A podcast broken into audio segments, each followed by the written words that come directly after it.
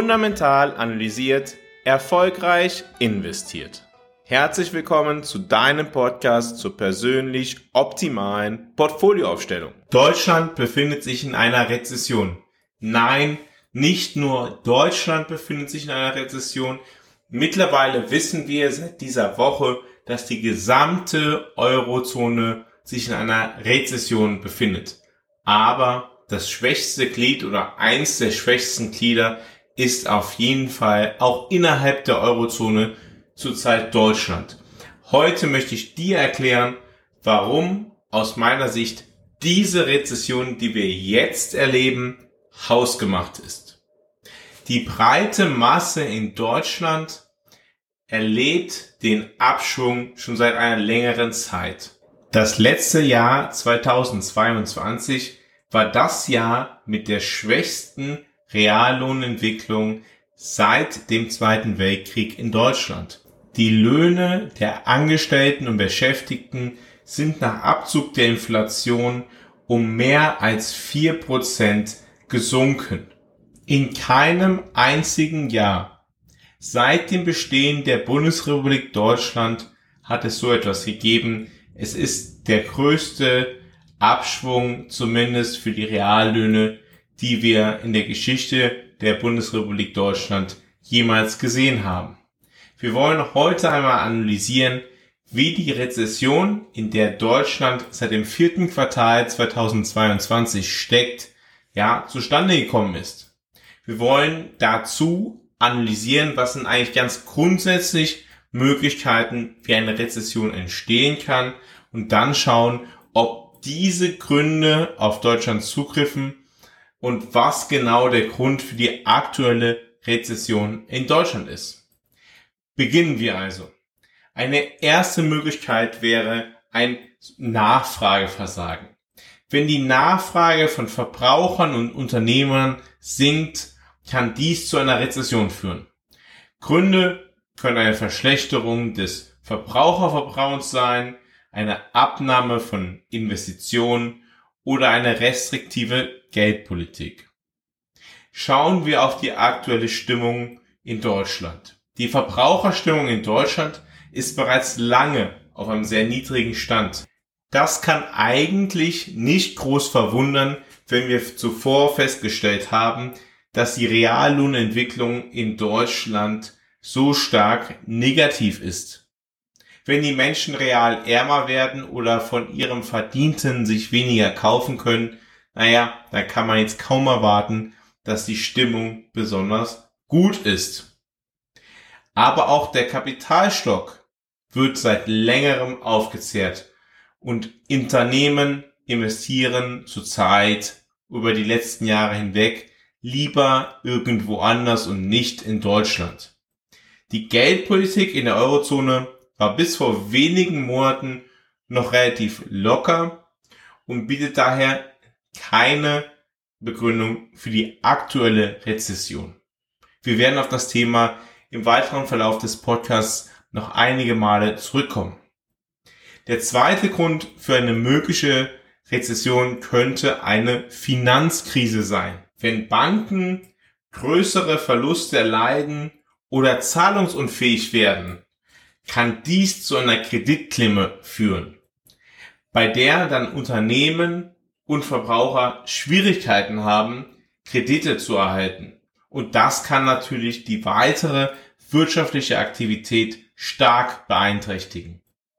Bisher ist es in der Eurozone noch zu keiner Finanzkrise gekommen. Wir haben, und die meisten werden sich daran erinnern, ja, erste Probleme in den USA gesehen. Wir haben in der Schweiz erste Probleme gesehen. Aber in der Eurozone ist es bisher noch nicht zu einer Finanzkrise gekommen. Jedoch ganz eindeutig können wir feststellen, dass die Kreditnachfrage und das Kreditangebot eingebrochen sind. Dies deutet aber eher auf wirtschaftliche Probleme in der Zukunft hin, als dass dies die aktuellen Probleme erklären könnte. Der dritte Grund, der in Frage käme für eine Rezession, sind ja externe Schocks, Externe Schocks wie Naturkatastrophen, politische Konflikte oder auch Handelskriege können eine Rezession verursachen. Diese Ereignisse können die Produktion und den Handel stören, was zu einem Rückgang der wirtschaftlichen Aktivität führt.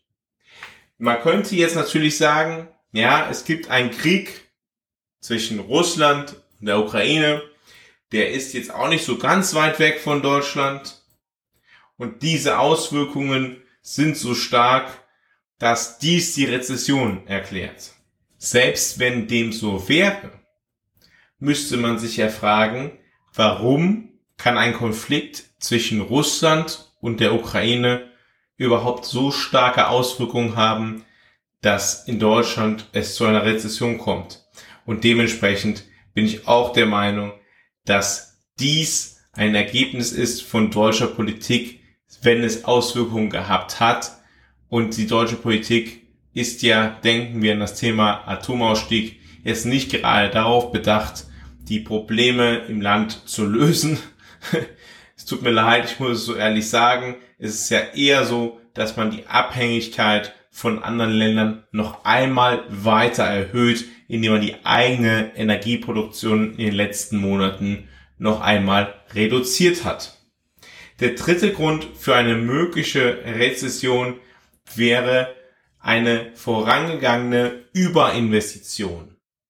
Eine zu starke Expansion der Wirtschaft, insbesondere in bestimmten Sektoren, wie beispielsweise dem Immobiliensektor oder dem Finanzbereich, kann zu Überinvestitionen führen. Und wenn dann Blasen platzen, ja, dann kommt es dazu, dass eine Wirtschaft vielleicht in eine Rezession gerät. Wirkliche Blasen sind in Deutschland aber auch noch nicht geplatzt. Blicken wir also auf den fünften Grund für eine mögliche Rezession. Die Geld- und Fiskalpolitik. Eine zu restriktive Geldpolitik, bei der die Zentralbank die Zinssätze erhöht, um die Inflation zu bekämpfen, kann die wirtschaftliche Aktivität drosseln. Ebenso können fiskalische Faktoren wie eine restriktive Haushaltspolitik oder sehr hohe Steuern zu geringeren Nachfrage und damit zu einer Rezession führen. Die Geldpolitik hat sich in der Eurozone in den letzten Monaten zwar drastisch geändert, trotzdem ist es aus meiner Sicht zu früh, die Europäische Zentralbank für die jetzige Rezession verantwortlich zu machen. Die Staatsausgaben sind zwar real gesunken, sind aber jedoch auf seinem sehr hohen Stand. Was ist also mein Fazit, das ich aus der jetzigen Situation ziehe, mit Blick auf die Entwicklung in Deutschland. Diese aktuelle Rezession, in der Deutschland seit dem vierten Quartal 2022 steckt, ist das Ergebnis spezifisch deutscher Entscheidungen. In dieser Art und Weise kommt keine andere Volkswirtschaft in Europa zu denselben Ergebnissen. Keine andere vergleichbare Volkswirtschaft in Europa hat dieselben Probleme zu dem jetzigen Zeitpunkt. Ganz im Gegenteil, es gibt tatsächlich einige Volkswirtschaften in Europa, die momentan auch sehr gut wachsen. Also, diese Probleme, die wir momentan in Deutschland sehen, die sind spezifisch deutsch und sind nicht noch nicht das Ergebnis von globalen Entwicklungen, von geldpolitischen Entwicklungen. Das könnte aber in der nächsten Phase eintreten.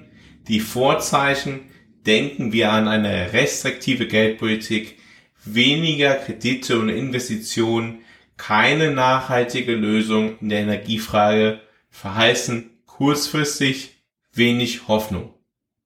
Dazu, und das ist ja ein Thema, was sehr wenig diskutiert wird, aber für mich mittel- bis langfristig ein sehr wesentliches Thema. In Deutschland schlägt die Alterung in den nächsten Jahren ein. Die geburtenstarken Jahrgänge verlassen massiv den Arbeitsmarkt und müssen dann von anderen Gruppen der Gesellschaft finanziert werden. Viele Gründe gibt es also für eine fundamentale Umkehr der deutschen Politik. Aber wie sagte schon ein Dichter, alleine der Glauben daran fehlt mir. Zuletzt werde ich häufiger, sei es bei Twitter, bei LinkedIn, bei Facebook, wo auch immer, jemand mit mir kommuniziert, gefragt, aber wie kann es denn sein, dass trotz dieser Situation der deutsche Aktienindex jetzt einen Höchststand zuletzt wieder erreicht hat? Es sei daran erinnert, dass insbesondere deutsche Unternehmen, große deutsche Unternehmen, ihr Geld oftmals nicht in Deutschland verdienen, sondern große Teile des Umsatzes in anderen Ländern machen. Die deutsche Wirtschaft ist tatsächlich sehr international aufgestellt, insbesondere was die großen Unternehmen angeht. Also, zu merken, DAX ungleich deutsche Volkswirtschaft. Trotzdem sollten wir immer die Situation in einzelnen wichtigen Volkswirtschaften analysieren. Die deutsche Volkswirtschaft ist weiterhin die viertgrößte Volkswirtschaft der Welt. Die größte Volkswirtschaft der Welt ist weiterhin die USA, danach folgt China und danach folgt noch Japan. Das heißt, nach China, Japan, den USA ist Deutschland die viertgrößte Volkswirtschaft der Welt. Und dementsprechend ist die Entwicklung in Deutschland auch weiterhin sehr aktiv zu beobachten, was den Kapitalmarkt angeht. Die heutige Podcast-Folge war, glaube ich, ein ganz gutes Beispiel, um darzustellen, dass wirtschaftliche Entwicklungen ungleich Ergebnisse am Kapitalmarkt sind. Ergebnisse am Kapitalmarkt sind von vielen verschiedenen Faktoren geprägt. Ein grundsolides Verständnis von dem Ablauf von wirtschaftlichen Verhältnissen, von dem Ablauf von makroökonomischen Ereignissen ist allerdings die Voraussetzung, um auch zu verstehen, wie Abläufe am Kapitalmarkt sich ereignen. Alles, was du jetzt tun musst, um deine Geldanlage zu optimieren, ist jetzt auf www.fundamentalanalysiert.com zu gehen ein kostenloses Erstgespräch mit mir zu vereinbaren und ich werde dir zeigen, wie du dein Portfolio optimal aufstellen kannst, gegeben der aktuellen Rahmenbedingungen, gegeben deiner persönlichen Situation, deiner langfristigen Ziele.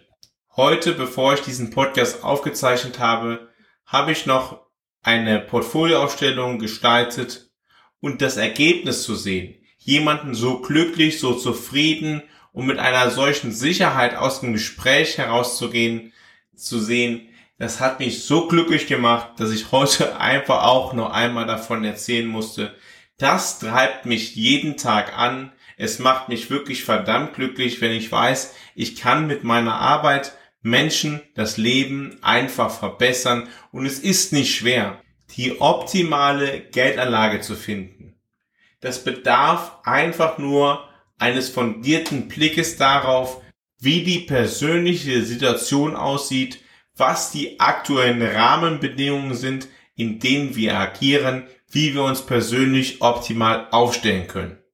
Wenn du auch zu den Leuten gehören möchtest, die sich optimal aufstellen, dann gehe wie gesagt jetzt auf www.fundamentalanalysiert.com, vereinbare jetzt ein kostenloses Erstgespräch ich werde dir zeigen, wie es dir gelingt, dass du dein persönlich optimales Portfolio aufstellen kannst und wie du dir in Zukunft viel weniger Sorgen um dieses Thema machen musst und dich in Zukunft eher auf das fokussieren kannst, was dir persönlich in deinem Leben wichtig ist. Vielen Dank, dass du heute wieder dabei gewesen bist bei Fundamental analysiert, deinem Podcast zur persönlich optimalen Portfolioaufstellung.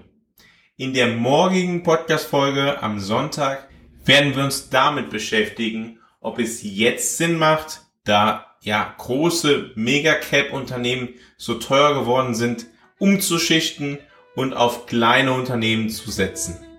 Ich freue mich, wenn du morgen wieder dabei bist, wenn es wieder heißt, fundamental analysiert, erfolgreich investiert.